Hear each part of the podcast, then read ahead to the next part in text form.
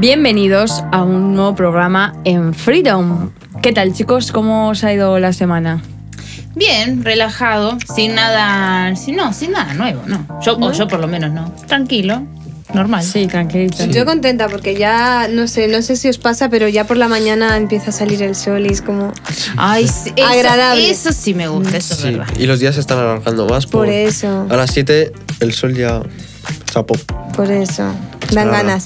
Y tú. Paula, tú creo que estás bastante contenta, ¿no? Se te, se te ve. Sí. Eh, para los que nos están escuchando, por favor, aprovechar bien este podcast porque va a ser uno de los más Más felices, felices. de Freedom. Paula tiene una gran noticia y es que, bueno, habrá algunos que les importe lo que vienen siendo nada, pero hay a otros como a mí que sí que me importa, que es que ha aprobado el carnet de conducir. Sí. ¡Eso! Pues sí, la verdad es que estaba súper mal estos días, súper agobiada, lloraba por las noches. ¿Y sabéis lo que me ha pasado hoy? Doy fe de Esto se lo estaba contando a Ay, Magalí. señor. que estaba soñando que yo iba por unas curvas súper cerradas en el examen, iba súper, súper, súper rápido, entonces el coche se me descontrolaba y me suspendían. Entonces yo iba llorando donde mi padre, Ostras. eh, súper desconsoladamente, y luego cuando me despertaba del sueño estaba llorando un montón en la vida En la- real. Sí. Y eso es lo que me, me estaba pasando. Oye, Así que... Bueno, bueno, pero salió todo bien. A ver, dejamos aquí. salió bien porque el truco de ella fue eh, ayunar y Ayuné, orar sí. Durante bien. tres días, que por cierto, muy efectivo. Yo eh, ayuné dos y por eso suspendí. Pero bueno, eh, no estamos hablando de mí, estamos hablando de De Paula. Paula. Y Sí, nada, la verdad además, es que me costó. O sea, sé que ha sido por gracias a Dios, porque si por mí fuera me pondría nerviosa, que la cagaría en el primer segundo y ya está. Así que nada, doy gracias a Dios que me ha. una buena noticia. Sí, el otro bien. día eh, en, en Instagram poníamos que qué tal vuestra semana, que nos comentaran eh, si os había pasado algo bueno. Y es que en realidad nos pasan tantas cosas buenas al día que, que ya las tenemos como algo básico, ¿no? Sí, claro. que no las agradecemos. Así que un buen ejercicio, agradece todo lo que te pasa en el día porque no nos podemos quejar de nada. ¿eh? Sí, es Bueno. es verdad. Estás escuchando Freedom. ¿Y hoy qué pasa? Hoy, ¿qué pasa? Eso ¿qué quería pasó? saber yo. ¿Qué pasa? Magali, ¿qué nos traes, por favor? Bueno, yo hoy traigo, para cambiar un poco el- Sí. de rutina, ¿sí? Sí. hoy les traigo algunas noticias, pero, pero no así noticias muy, muy serias ni nada del otro mundo, sino un poco raras, por así decirse. ¿Sí? Curiosas, Curiosas. Vamos- exactamente, vamos a ponerlas así.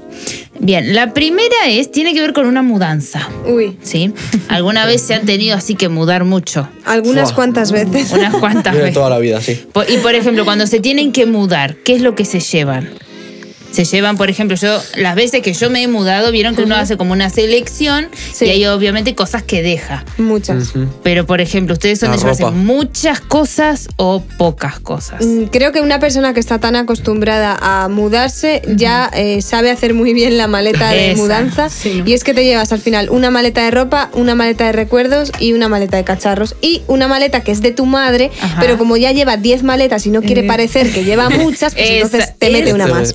Exactamente, esa es típica. Siempre una de más te, te enchufa. La madre. Sí. Exacto. Te queremos, las queremos a las madres, ¿eh? No se Sí, enojen. sí. Bueno, no se enojen. bueno, este, esta persona de la que voy a hablar de la mudanza, yo creo que se pasó un poquito. Un ¿Qué le poquito, pasa? nada más que. Era un vecino eh, en San Francisco, esto es en Estados Unidos, ¿sí?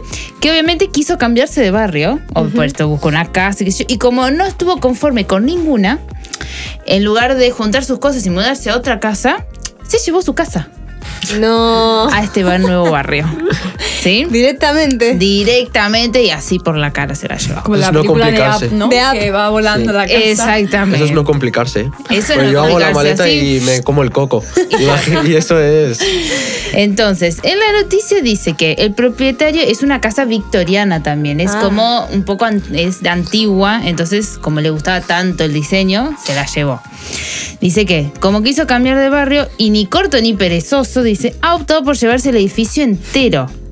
Para ello, decenas de operarios han levantado los cimientos de la casa de No. 465 metros cuadrados y la han cargado sobre un camión. Este hombre vive en el siglo Ya ves. 2049, Sí, no, es- sé. Nos lleva muchísimos años de ventaja este hombre, me parece.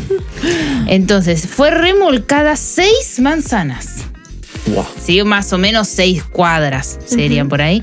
Y el proceso tardó seis horas. Hola. O sea, una hora por, Por cuadra, cada- por cada cuadra, ¿sí? Dice que se tuvieron que retirar señales de tráfico, semáforos, parquímetros y las luces de la calle para Hombre, que la ¿qué? casa ¿Qué pasara. te parece? Madre mía, digo, la mudanza. A ver, parece fácil porque se lleva la casa, pero igual es un lío. Porque tuvo que, tuvieron que desarmar la calle Sí. más o menos para que pasara. Y lo más bonito de esto es cuánto le salió la mudanza. Buah, una Porque una cosa son mover las cajas y otra ahora es tener que mover la casa. Esta preciosa mudanza, ¿sí? Le Nada salió unos menos. 325 mil euros, Uf. más o menos. Gratis, así, ¿eh? Oye. Así. No, Múdate. parecido ahora. a comprarte una casa. Así que no sé, claro, no tanto sé. rollo. Múdate ahora, ¿sabes? Olvídate. Dice que esta es la primera vez desde 1974 que se traslada una casa. Digamos, ya se había hecho, pero Ah. como bien se dice, hace un montón. Y ahora, bueno, ay, siempre, siempre todo se puede mejorar. ¿Vieron Si cómo fuese se así, dice acá? buah, no me mudo nunca. Ya ves. Y todas las veces que me he mudado, Ya la me, quedo ya ahí, en el sitio. Muy bien.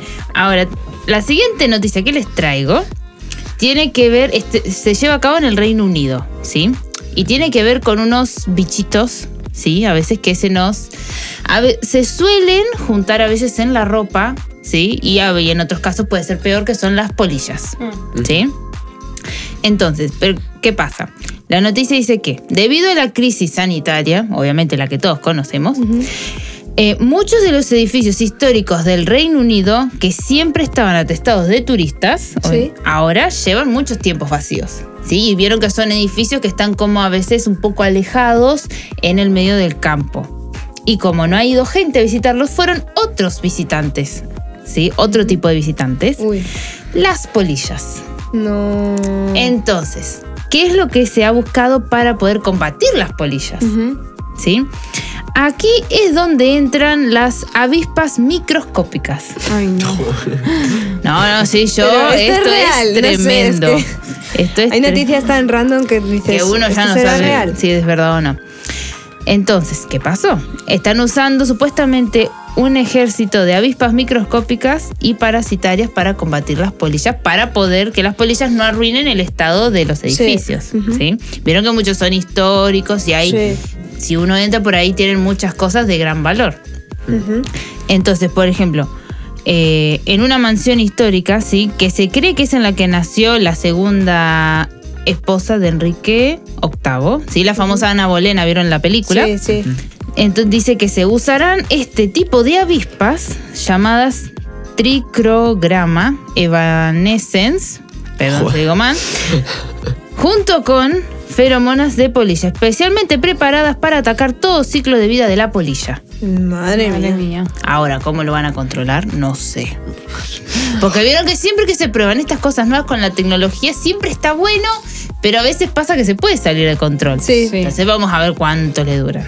Vamos Curioso. a. Curioso. Mientras, la- mientras las avispas después no se vayan de la casa y nos empiecen a picar a todos, ya será Que lo otra cosa. controlen. ¿Eh? Que lo controlen un que poco. lo controlen eso, un poco, porque- muy bien. Otra noticia más que les traigo tiene que ver con una mermelada esta vez. Bueno. ¿Les gusta la La mermelada? especialidad de la madre de eh, Magali misma. Un saludo desde aquí que nos escucha. Muy bien, esto tiene que ver con un algo que un comentario que puso un profesor en Twitter sobre Ah, esta mira. mermelada, Porque qué pasó? Eh, este hombre estaba en el supermercado, sí, fue a hacer sus compras y Sí. vio a una anciana que estaba queriendo alcanzar esta mermelada que estaba arriba de todo el estante. Entonces Sí. vi que la señora trataba y no podía. Entonces él fue y la ayudó y le bajó el tarro de mermelada. Y dice que la mujer en ese momento le dijo, ¿sabe por qué compro yo esta mermelada? Entonces dice que la familia creadora de esa marca, ¿sí?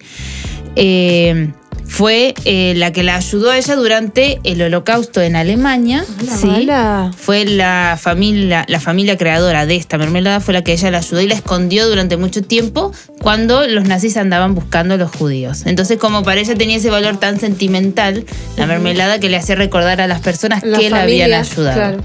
Qué. Bueno, Qué obviamente, como se conoció la historia a través de Twitter, ahora parece que todo el mundo come la mermelada esta.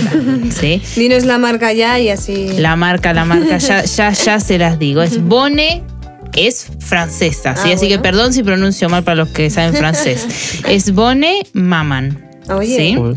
Entonces, bueno, entonces tomó ese valor así sentimental y a la gente. Y a ver, no hay pruebas físicas de que esto sea cierto. Claro. Sí. Pero que sí que Son se con- esas historias que rondan por internet y que suelen ser bastante interesantes. Exactamente. Y aparte la forma que se descubrió también muy así, muy natural.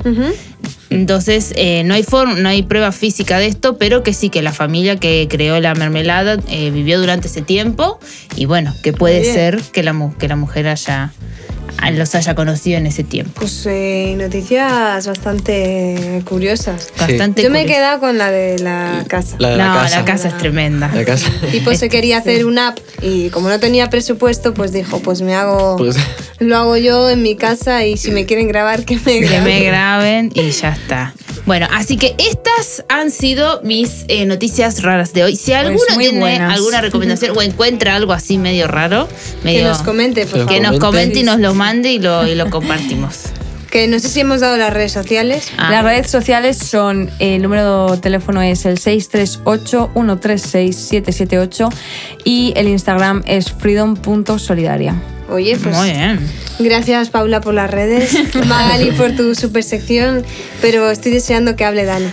Eh, el tema de hoy, A ¿cuál ver, es? Venga. El título de hoy. Por El favor. título de hoy. Nosotros cuando grabamos nunca sabemos qué título Que final eso le es. vamos a poner, Ujú. pero sí que sabemos el tema de hoy que es la fidelidad y Sí. principalmente la fidelidad de Dios con su pueblo, ¿no? Muy Sí. bien. Sí.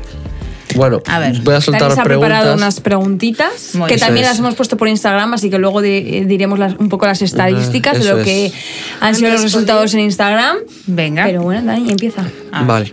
Del 1 al 10, ¿cuánto Sí. eres de fiel? A ver, Chan, yo... Depende. A ver, el detector de mentiras, por favor, ir trayéndolo. A ver, trae- a ver. Yo a lo mejor un 5. Depende con qué cosa. Sí. Si me comprometo Sí. con algo, sí intento ser fiel, pero un 5. Bueno, yo por ahí, cinco, voy a decir un 6 porque me Por comprometo con pocas cosas. Me comprometo con pocas cosas.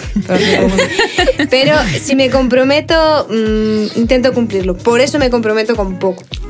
Claro. No, yo también, yo creo que un 5 también, ahí, ahí al medio. De- Sí. Siempre depende con qué también. Claro. Porque yo, yo creo que sí que me comprometo con varias cosas, pero ahí yo sé, a, a veces lo trato de mirar de otra forma y digo a veces sí me comprometo, pero ¿hasta qué punto? Claro. Entonces sí creo que un 5. Daniel, Yo voy a subir un 7 Oh, porque en las cosas importantes Sí. Suele co- ser bastante fiel. Sí, me considero alguien que soy bueno, entonces viene a mí las cosas. Muy Bien. bien. Me gusta esa confianza. Mira, a mí me gusta que hablemos en confianza, ¿no? Sí. Porque al Sí. final, ¿de qué nos sirve echarnos para abajo? Decir, no, yo me voy a poner un 3 porque, pues mira, que te consideras un 7 en fiel. pues- Perfecto. Pues, bien. Gloria a Dios, pues es- eh, te envidio, Dani. En Instagram la estadística ha salido como un 7,5, y medio, 8, incluso 9. Ha Bien. salido Bueno. un poco bastante Los amigos de ¿no? Dani. Muy Mis bien. amigos. Todos los amigos de Dani. A ver, ha habido de todo, pero la estadística ha sido hasta ahí, hasta un poquito menos baja que el 10. Pero bueno, las Bueno, personas bien. se consideran fieles. Muy bien, muy bien. Está bien. Vale, pues ya vamos a daros ahora un repasito de- del tema fidelidad que traemos. ¿Qué más, Dani? Siguiente pregunta. Pregunta, pregunta. ¿Perdonarías una infidelidad? Yo sí. O sea, en Instagram pusimos que era no tenía En que ser de pareja, tenía sí, que ser eh, familiar, eh, de amistades, etcétera, ¿no? Lo que sea. Y yo sí que eh, perdonaría una infidelidad. Tanto porque a lo mejor no sé hasta qué punto nunca he vivido una. Claro. Pero me esforzaría en perdonarla, la verdad. Yo creo que es eso, que hay que vivir las cosas para poder hablarlas, pero bueno, Claro. ya que nos lo preguntan, estamos en la libertad de, de decir, y por querer me gustaría perdonarla, Claro, la verdad. A lo mejor la vives y dices, no, ya no perdono, y te quedas con rencor, Claro. pero yo sí que me esforzaría Sí. o intentaría, como ha dicho Daniela, perdonarla. Hay mucha gente que dice, no, ¿cómo vas a perdonar una infidelidad? O que incluso dice, sí, sí, sí, yo lo perdono, pero ya está. Claro. Te lo perdono, pero tú Sí, y hay- yo sí, sí, se sí, acabó, sí. ¿no? Claro. Y yo sinceramente siempre que se habla acerca de la infidelidad, pienso sobre el tema de, de- de Jesús con nosotros, ¿no? O sea, Eso. cuántas veces al día le somos infieles a Dios, Claro. tenemos otros ídolos, eh, nos alejamos de Él eh, durante nuestras etapas de crisis y Sí. al final Dios es, es- sí- sigue fiel. igual, no, no falla ni cambia con nosotros. Entonces, ¿por qué nosotros no vamos a perdonar si nosotros diariamente lo hacemos también? Claro, yo me, me gustó mucho eso que dijo Dani, justamente. Y yo personalmente, no te voy a mentir, a mí me cuesta a veces perdonar, pero yo creo que lo mejor es tratar de hacerlo, porque uno si no se queda con ese rencor o con ese enojo Sí. adentro y no... Que al y- luego te amarga a ti mismo. Claro, aliment- alimentas un mal sentimiento que después lo único que hace es hacerte mal. Entonces Claro. yo creo que también eh, perdonarte te ayuda a liberarte de eso Intentarías. y no quedarte con eso. Y lo primero es querer, ¿no? Porque hay mucha gente que dice, no, no, es que... Claro. Pero sí, si o te dice sí te perdono, pero que luego va a costar, sí, ahí. porque Claro. cuesta, ¿no? Pero el- ahí está ahí el querer. Claro. Sí, yo sí perdonaría, la verdad. Porque a- aunque cueste, pero las, las fidelidades un poco leves lo hago bien. Fácil. Pero Claro. cuando es ya un poco grave, cuesta un poco, pero hay que pasar. Mm, Esto es quitarle la seriedad, pero hace poco tiempo leía eh, algo así, ¿no? De perdonarías una infidelidad y decía, si es fea, sí. ¿No? Mira, en Instagram la estadística ha sido de un 69% que sí y un 31% que no. Oye. Así que bueno, Bueno, entre todo Está bien. bien. sí, sí. Siguiente pregunta. Venga. ¿Alguna vez has contado un secreto? ¿Algún secreto que te Eh. haya contado un amigo y lo hayas podido hacer público? Pues bueno, Pues yo sí, sí. la verdad. Y no me siento orgullosa de ello, al contrario, me ha pesado mucho cuando he tenido estas situaciones y además tengo un poco eh, como debilidad esa culpabilidad que siempre me persigue por haber hecho algo malo, ¿no? Claro. Entonces, el- a lo hecho pecho y pedirle al Señor que, que restaure las confi- la confianza, ¿no? Porque una vez que tú fallas a un amigo, pues ese amigo, vale, te perdona, pero ¿qué pasa después, no? ¿Dónde se queda esa confianza? A ver, yo sí. Eh, ahora mismo no recuerdo algo- alguno, pero seguramente sí. Sí. Y también, eh, a lo mejor de pequeña, ¿no? Lo típico se te escapa o cuando eres un poco más niña. Pero si ahora se me escapa o, o digo un secreto de alguien, es para. mm, No sé cómo decirle, para no cubrir a esa persona. Bueno, a ver, Ser atalaya. luego vamos a hablar un poco de es. eso, pero sí, el ser atalaya. Si Claro. alguien viene a mí contándome algo que yo no puedo guardar, eh, eso pesa en mí. No por el hecho de contarlo o no contarlo, sino el hecho de que joder, esta ven- esa persona ha venido a mí contándome algo que yo no puedo guardar. Claro. No porque quiera serle infiel a esa persona, sino porque a mí me pesa ese secreto. Entonces, eh, en, esas, en esas circunstancias, sí desvelarías el secreto. Yo depende. Si, a ver, si es algo malo, claramente voy a saltar. Sí. No tengo dudas de eso. Y si es algo bueno, pues.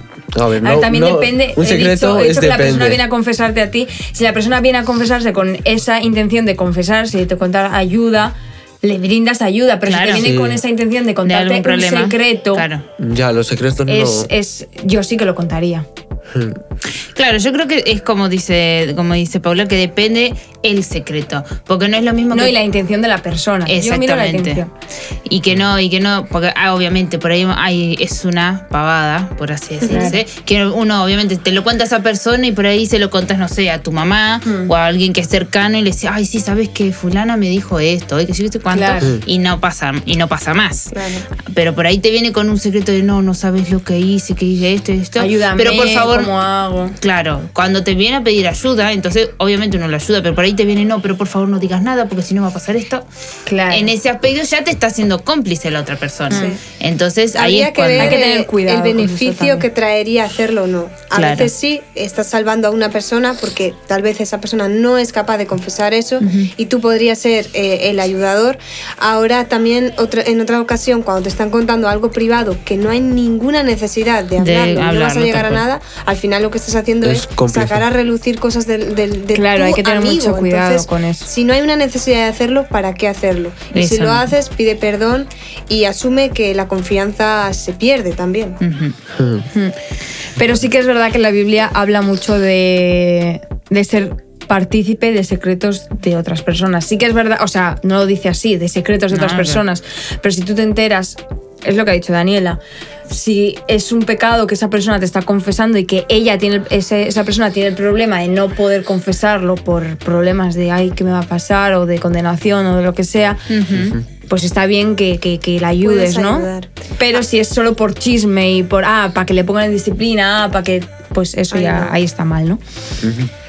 Eh, siguiente pregunta. ¿Crees que es imposible restaurar la confianza de una infidelidad? No, imposible no, difícil sí. Depende Claro, es qué es lo que haya pasado. Porque, a ver, obviamente alguien confió en vos, fue y te dijo algo y vos traicion por ahí, a ver, traicionar por ahí es una palabra fuerte, pero sí, traicionaste la Traicionar. confianza, la confianza de la otra persona. Entonces, por ahí como que esa persona vuelva a confiar en vos va a ser muy difícil. Entonces, yo creo que para poder volver a tenerla, uno tiene que demostrarle gan- volver a ganársela, ¿sí? Y no solo y cambiando lo que uno hizo mal también, porque por ahí uno quiere volver a ganársela y sigue haciendo lo mismo. Mira, eso me recuerda a una situación que cuando era pequeña y le hablaba mal a mi madre o le hacía algo mal a mi madre, mi madre me echaba la bronca y me decía, bueno, ya espero que me pidas perdón.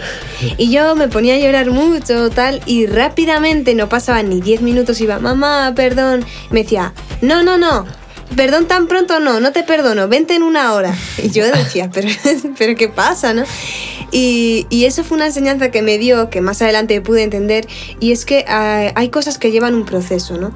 A veces haces algo mal que te sientes mal y te sientes avergonzado, incluso ya te has arrepentido, pero el arrepentimiento también lleva un proceso de cambio y no puedes esperar que la persona reaccione bien hacia ti al, al mes, a la semana o al día, porque todo el mundo tiene también un, oye, un valor y, y siente que está rompiendo una confianza, entonces todo eso va a tardar un tiempo. Claro. Entonces, eh, sé fiel, trata de, de pedirle la gracia a Dios de poder perdonar a la persona que te ha fallado y también en el caso en que ella- haya sido tú el que ha fallado a alguien, sé comprensivo, porque, jolín, mira, es que ya le he pedido perdón, ya me he arrepentido, ya no sé qué más tengo que hacer para que esta persona... Claro. Pues oye, la persona también tiene su tiempo, ¿no? No, no quieras que ya de repente esté contigo como si nada, porque eso es un proceso y, y además creo que es necesario que haya un tiempo de, de silencio, porque Dios también quiere que aprendamos de eso, porque si fuera tan fácil el perdón y el arrepentimiento, si fuera tan fácil el que una persona te perdone, como que perdería el valor y constantemente caeríamos en fallar a alguien, es. porque Claro. bueno, como me va a perdonar, Y ya claro, está, sí, es claro. verdad. Claro, también está ese temor, ¿no? De, de fallar a alguien porque se pueda romper algo, ¿no? Una relación. Y em, a mí me parece, eh, me ha quedado clarísimo lo que ha dicho Daniela, ¿no? De, de que lleva todo su tiempo, su silencio, su proceso. Y es bueno tener eso tanto por la persona eh, que es ofendida como al que ha ofendido, ¿no? Claro. Entonces, para mí es mm, también lo que dice Daniela es muy importante, esa, esa parte de restaurar, pero por los dos separados y luego ya juntos que, que se arregle. Pero también me gusta, bueno, yo pienso que sí que es posible restaurar Sí. una relación Sí, sí. Sí. con esfuerzo, con mucho tiempo Y con interés. Y claro, con interés. tiene que haber la intención de, de querer, porque Pero es posible. ¿Alguna pregunta más? ¿Te queda alguna ahí abajo escondida? en las estadísticas en Instagram, bueno, yo puse, ¿crees que es posible restaurar una relación después de una infidelidad? Y el 78% nos han dicho que sí y el 22% que no. Muy bien, Bueno, muy bien. igualado, igualado. Viene bien, viene bien. Siguiente pregunta. ¿Te consideras una persona comprometida y fiel a Dios? Yo, a ver, eh, intento serlo, intento comprometerme a, por ejemplo, orar todas las noches, leer la Biblia todas las noches, o ser un poco más fiel en las cosas del Señor, pero sí que es verdad que fallo mucho, constantemente. Lo mismo fallo. digo. Sí. Pues sí, yo creo que es algo que, a ver, que como, a ver, que no es imposible, sí, serle fiel a tiempo completo, pero como bien somos, somos humanos y nuestra, nuestra naturaleza es ese pecado, entonces como que siempre nos va a costar más tener ese ser fiel al 100%, porque como va a pasar, yo siempre me río, ¿no? A la mañana cuando yo llego a la oficina me gusta leer un devocional que yo tengo que lo leo todos los días sin falta. Ahora, cuando yo me siento, no pasa nada, está todo tranquilo, me siento a abrir el devocional, me llaman, me golpean, que Ma- que Magali, pásame esto, que Magali, mándame Sí. esto.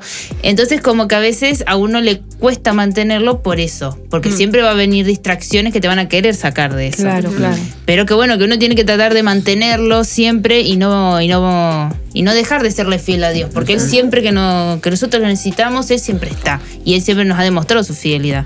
Que no somos, vos me preguntás a mí si soy fiel al 100%, no, te voy a decir. Porque, porque no. Yo creo que el que Pero- diga que sí, en parte también eh, es una responsabilidad decir sí, Totalmente. soy 100% Por eh, fiel a Dios. Todo es mejorable, siempre podemos Claro. dar- eh, ir un poco más allá, ¿no? Sí, a mí me pasaba eso en, en las oraciones, que yo me ponía y decía, venga, hoy voy a orar tres veces. Eso me pasaba hace un año así. Voy a orar tres veces diario. Y siempre llegaba ese momento de, por la mañana oro, comida y cena. Sí. Entonces, por la mañana or- eh, intentaba orar. Luego, a, a mediodía, intentaba, pero no podía. Siempre y luego, algo que... eso es lo que ha dicho Magali. Entonces, no, no le puse ya eh, una estructura de voy a orar eso, entonces ya puedo orar cuando quiera Eso y es. cuando pueda. Y Claro. es. Yo al principio sí que me tenía que obligar a orar. Hoy ponerme, vale, pues vas a orar por la mañana antes de dormir sí o sí, Sí, porque se me olvidaba, se me iba la olla, se me olvidaba. y, mm, pero sí que es verdad que también eh, esforzándote en hacer algo, eh, por ejemplo, a tal día, a las 11 todos los días tengo que levantarme a orar. eh, Al final se crea una rutina que también Buenos hábitos. esa, eso ya se establece y ya a lo mejor a las 11 no, pero a las 11 y 5 sí. Claro. Entonces también es bueno eso, crear esa rutina, pero también eh, y luego escuché. proponerse esas cosas. Sí, luego escuché no caer eh, en rutina, no caer en rutina, porque de ahí sale religiosidad y, Es verdad. y Claro. eso. Totalmente, mira, yo cuando estaba, me recuerda una situación que cuando estaba haciendo el discipulado, que fue pues unas clases que asistíamos todos los días y todos los días se nos compartía la palabra de Dios y además todos los días nos teníamos que levantar bastante temprano a leer la Biblia. Entonces, desde que te levantabas hasta que te ibas a dormir, casi siempre estabas en constante eh, conocimiento de Dios, de Claro. leer la palabra y fue un tiempo muy especial donde pudimos experimentar cosas buenísimas, ¿no? Pero ¿qué pasa cuando se acaba? Ah, que se, la se pierden parte. las buenas costumbres y se pierden esos hábitos. Y lo noté en mi vida espiritual, porque Claro. empezó, pues, a, empezó a ver como una decadencia, ¿no? Entonces al final eh, te tienes tú mismo que obligar y- Claro. y, y ser un poco estricto contigo mismo, decir, mira, igual por mis ganas no, pero no vayamos como el viento, ¿no? Claro. Tratemos de, de esforzarnos. A ver, también cuando ah, yo cuando hice el discipulado eh, era eso, ¿no? Le- Levantarnos muy temprano y acostarnos muy tarde porque llegábamos muy tarde a casa y cuando se acabó era como, uff, qué descanso, ¿no? Ahora ya puedo dormir. Dios. Pero sí que es verdad que te tienes que obligar un poco a hacer esos buenos hábitos y que aparte que luego notas el fruto en tu vida. No es que sí. hagas algo por que sí, Claro. habrá gente que sí, pero que no es algo que hagas por religiosidad o por rutina, sino también porque ves ese fruto en tu vida. Y si no te obligas, pues tu carne es débil y, y prefiere dormirse Sí, claro. a las 10. Entonces, eh, sí, desde que no me pongo la estructura esa de orar así, oro más que cuando me ponía Sí, eso. Sí. mira. Pues Entonces, creo que ha sido de. sí, también el espíritu también te lleva a orar, ¿no? Sí, yo también. Y en Instagram hemos, eh, pusimos la misma pregunta y el 69% ha dicho que sí que es fiel y comprometido a Dios y el 31% que no. Así que, bueno, bravo por los que han dicho que Que no y son sinceros y los que han dicho que, Que sí, sí. pues bueno, Muy- Bueno, aplauso. en su conciencia queda. Siguiente pregunta. A ver. Si ves a un amigo tuyo haciendo algo mal, le encubres o hablas con él y le dices que no está haciendo bien las cosas. Esto es lo que hemos hablado antes, ¿no? Sí. Un poco sobre el secreto. Eh, mira, en Instagram ha salido solo 2% que le cubre y el 98% que habla con él. bueno. Yo pienso que es una buena, una buena solución, ¿no? Hablar con Sí. él, en- entrarle, hacerle entender en razón, decirle que, que, pues eso, que él se ponga en orden él solo. Y si ya ve que, o sea, y si tú ya ves que hay un rechazo por su su parte de no, yo no quiero hacer las cosas bien, o yo, Claro. o no, yo no voy a hacer esto, o no lo veo bien así, ahí sí que yo lo sacaría a la luz, lo hablaría o así. Pero primeramente el primer paso es hablar con él, ¿no? Darle la oportunidad, ¿no? Claro, darle la viene- oportunidad de que él solo se... Claro, porque por ahí lo hace por X motivo y uno al, al des- llamarle la atención en eso, por ahí se da cuenta, reacciona y lo cambia. Claro. Ahora, como bien dice Paula, si no, si ves que no cambia y que sigue así y cree que ya le has avisado. y ya le has avisado, ahí sí. Yo Sí, creo que ya oye. se habla con alguien más. Sí, Sí, interesante. sí, sí. Y la última pregunta. A ver. Cuando lees fidelidad, ¿a qué historia de la Biblia te recuerda? A mí la primera historia que se me vino fue la Abraham, eh, Abraham y su hijo Isaac. Sí. que fue cuando Dios le dijo a Abraham que lo sacrificara, bueno, la historia esa, y me parece un acto de fidelidad hacia Dios, Sí. que él, él lo iba a sacrificar hasta que Dios le dijo, no, para, ¿no? Y mm, me- se me venía esa a la mente. Hay muchas, en Instagram nos han puesto ¿Qué muchísimas. nos han puesto? A ver. Nos han puesto la historia de José, Oye. la de Ruth y Noemí, la del mayordomo fiel, la de Daniel en el foso de los leones, la de Job se, re- eh, se repite iba a decir la de Job. bastante. Sí. Y la de José. Eh, Ana Magro nos pone, me recuerda a cuando Jesús fue tentado en el desierto, que También. también súper Fue bien. fiel, fue fiel. Sí, la del Foso de los Leones nos la han puesto varias veces, la de Jacob, la de Job. Sinceramente, la Biblia habla mucho sobre la Sí, fidelidad. sí, sí. Yo, cuando pienso en fidelidad, me, igual por. Creo que es un poco también por preferencia y por lo que más leemos, ¿no? Porque, por ejemplo, antiguamente diría Job, porque era de mis preferidos, pero como hace poco tiempo leí la historia de Oseas, pues como que pienso en la fidelidad de Dios con su pueblo, con su iglesia, Claro. ¿no? De cuántas veces le hemos fallado y, y su amor permanece siendo el mismo, ¿no? Claro. Entonces eso era un poco lo que yo traía, ese- esa parte de reflexión.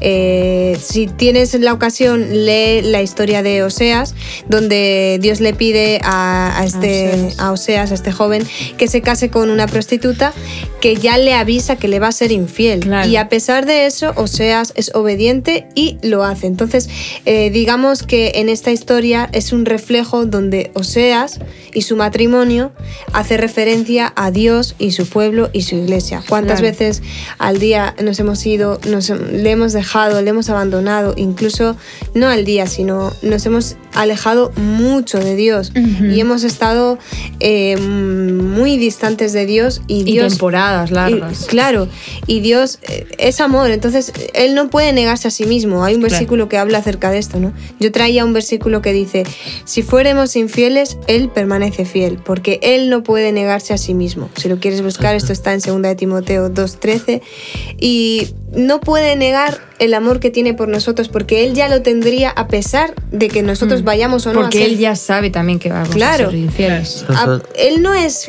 bueno ni es amoroso con nosotros porque seamos fieles, al contrario, nos Claro. conoce. Y es por eso que Él no puede dejar de hacerlo. Y, y creo que para ser fiel necesitas amor, porque en muchas ocasiones se trata, pues bueno, la infidelidad principalmente nos viene a la cabeza la infidelidad en relaciones, ¿no? ¿Y por qué existe una infidelidad en una pareja? Pues tal vez porque se ha muerto el amor o porque no, ha- no estaba realmente fundado en la roca o no había un amor real, ¿no? Claro. Entonces, eh, cuando no hay amor hacia Dios, pues de ahí viene esa infidelidad. Y el amor, hacia, eh, el amor que Dios tiene hacia nosotros muestra cada día esa fidelidad, ¿no? Y hay otro versículo también, es que este me lo he traído preparado, preparado. porque me, me encanta este tema. Dice, por tanto, todo lo soporto por amor de los escogidos, para que ellos también obtengan la salvación que es en Cristo Jesús con gloria eterna. O sea, Jesús soportó todo por amor de nosotros los escogidos, Claro. ¿no? Y nu- nunca puso un, hago esto, pero esto no. O Claro. nunca dijo, hasta aquí. Él cada día nos demuestra su amor y, y- y creo que, que amar es pues perdonar, aceptar, entender. Eh, no es fácil ser fiel y, y es una decisión de, de morir diariamente a tal vez a, a nuestros deseos y poner por encima de nuestra voluntad a los demás, ¿no? Claro. pero creo que mm, deberíamos aprender de esta historia a ser ese Oseas con los demás, con la iglesia y con Dios. No solamente nuestra relación con Dios, sino con los demás, de, de que a pesar de que vengan a maldecirnos o que nos vengan a decepcionar, eh, ¿qué quieres dar tú? ¿No? Eso es con lo que yo me quedo. eh, para hay una frase que leí hace poco que decía que mm, nosotros ponemos muchas excusas para no amar y Jesús nunca puso ninguna para amarnos. Entonces, eh, de ahí que se ve nuestra fidelidad a Dios y a los demás. El amor.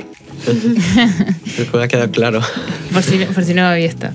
No, a mí me parece, eh, me gusta mucho lo que dice Dani, porque es verdad, porque al fin y al cabo, eh, Dios siempre, era como el ejemplo que poníamos hoy. Nosotros sabemos que Dios siempre va a estar ahí, que Él, eh, sin importar lo que hagamos, si nosotros vamos con un corazón humillado, Él nos va a perdonar. Pero que obviamente él, él siempre nos va a pedir algo a cambio, porque es para, que, para que le demostremos que nosotros le somos fiel a Él también como Él nos es fiel a nosotros. Entonces yo creo que la- a veces la lo más difícil es eso de morir a nosotros, más que nada en un momento en el que uno está y que dice, sí, vos podés hacer lo que quieras, tener lo que quieras y todo lo que quieras. Y haz. Y lamentablemente no. Uno tiene que tener sus prioridades y por poner un ejemplo, no ir a lo espiritual, sino en una pareja, en una amistad o en algo Claro. uno le debe cierta, si uno espera cierta devoción de alguien, debe tenerlo también por esa otra Claro. persona. Entonces Dios espera eso de nosotros. Como Él siempre está para nosotros, que nosotros también estemos para hacer lo que Él nos pida. Y que lo peor que puede llegar a pasar es que Dios se aleje de nosotros, ¿sí? Porque Él no ve esa devoción y esa disposición para Él. Entonces yo creo que lo que siempre tenemos que estar es atentos y no dejarnos distraer por lo que hay alrededor nuestro y que nos quiera alejar o como lo poníamos hoy los ejemplos de cuando uno se quiere poner a orar o cuando quiere ponerse a buscar de Él. Que obviamente siempre van a estar, pero que aprendamos a saber, a no dejarnos distraer por eso y siempre buscarlo. buscarlo Claro, hay que aprender, ¿no? Porque al final mm, yo, por hablando de mí, eh, me distraigo con muchísima facilidad, eh, me- mi mente se me va súper rápido. Y es verdad que son cosas que pues dejas, dejas pasar, tu mente se va y no son cosas que a lo mejor yo pueda controlar Claro. porque a lo mejor eh, no me exijo el controlarlas. A lo mejor si estuviese, venga Paula, concéntrate, concéntrate, eh, lee un poco la Biblia. A lo mejor sí que poco a poco podría callar un poco más la voz de la mente, pero sí que es verdad que son cosas que, que tienes que ir aprendiendo con el tiempo y a ir exigiéndote a ti con el tiempo. ¿no? Cada, cada persona sabe cuánto exigirse y cuánto no. Y al final eh, me llamaba mucho la atención lo que decía Daniela de que eh, Dios no se puede negar a sí mismo, ¿no? Él es fiel y no puede negarse a sí mismo, aunque eh, al final Le a veces motivo. se canse, eso, aunque le demos motivos, eh, Él siempre va a permanecer fiel, ¿no? Porque nos ama, porque pues eso, somos sus hijos y somos ese pueblo que, que bueno, que está esperando, ¿no? Y aunque... Y, eh, me acabo de acordar de la iglesia sin mancha, ¿no? Que tenemos Sí. que permanecer fiel a Él para no tener mancha y Él vendrá por nosotros a por esa iglesia sin mancha. Entonces, em, aunque cueste, aunque cueste exigirnos, aunque cueste permanecer eh, fiel en Él, hay que hacerlo. Y sabiendo que, pues que si cometemos un error de, ay, hoy no he leído, ay, no sé qué, eh, que no nos condenemos, ¿no? Que al Claro. final Dios es un Dios amo- de amor y solo hay que, que tener ese corazón quebrantado, ¿no? Dani, ¿tú? ¿Qué No, eso me te pasaba. no, eso me pasaba de lo de mar- lo de la estructura que dije antes. Sí. Que si eh, lo estaba haciendo como sin Rutina, ¿no? como rutina que- sí y no lo estaba haciendo como para el Señor. Claro. Entonces luego ya lo hice para Claro, son cosas diferentes. Claro, y ya he visto que hay un cambio. Si Claro. lo haces para el Señor que siendo para ti. Oye, Claro. Y yo- también, bueno, con lo de la vergüenza que tengo mucha, me pasaba igual. Eh, estábamos en los retiros y siempre se oraba en, en círculo. Y yo no oraba por el qué pensaban de Sí. mi oración. Y luego me di cuenta que estoy orando no para los No para sino para el Señor. Claro. Entonces, Oye, yo creo es. que con esto podríamos cerrar este tema que eh, creo que se ha notado, ¿no? Que lo he escogido yo porque me gustaba. Vino No me bien he callado. preparada, Dani.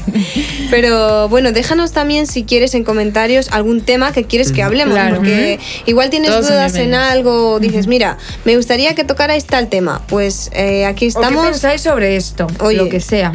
Aquí estamos y como hemos venido, nos Nos vamos. Os dejo por último las redes, que en Instagram somos freedom.solidaria, que somos un poco más fieles, la verdad. Estamos hay que un poco decirlo. más activos, eso hay que Así reconocerlo. que, bueno. Y también el número de teléfono es el 638-136-778 para pues quien quiera mandarnos por ahí alguna recomendación, lo que sea, pues que puedas tener la libertad de escribirnos por ahí. Muy bien. Así que hasta la semana que viene. Adiós. Adiós. Freedom.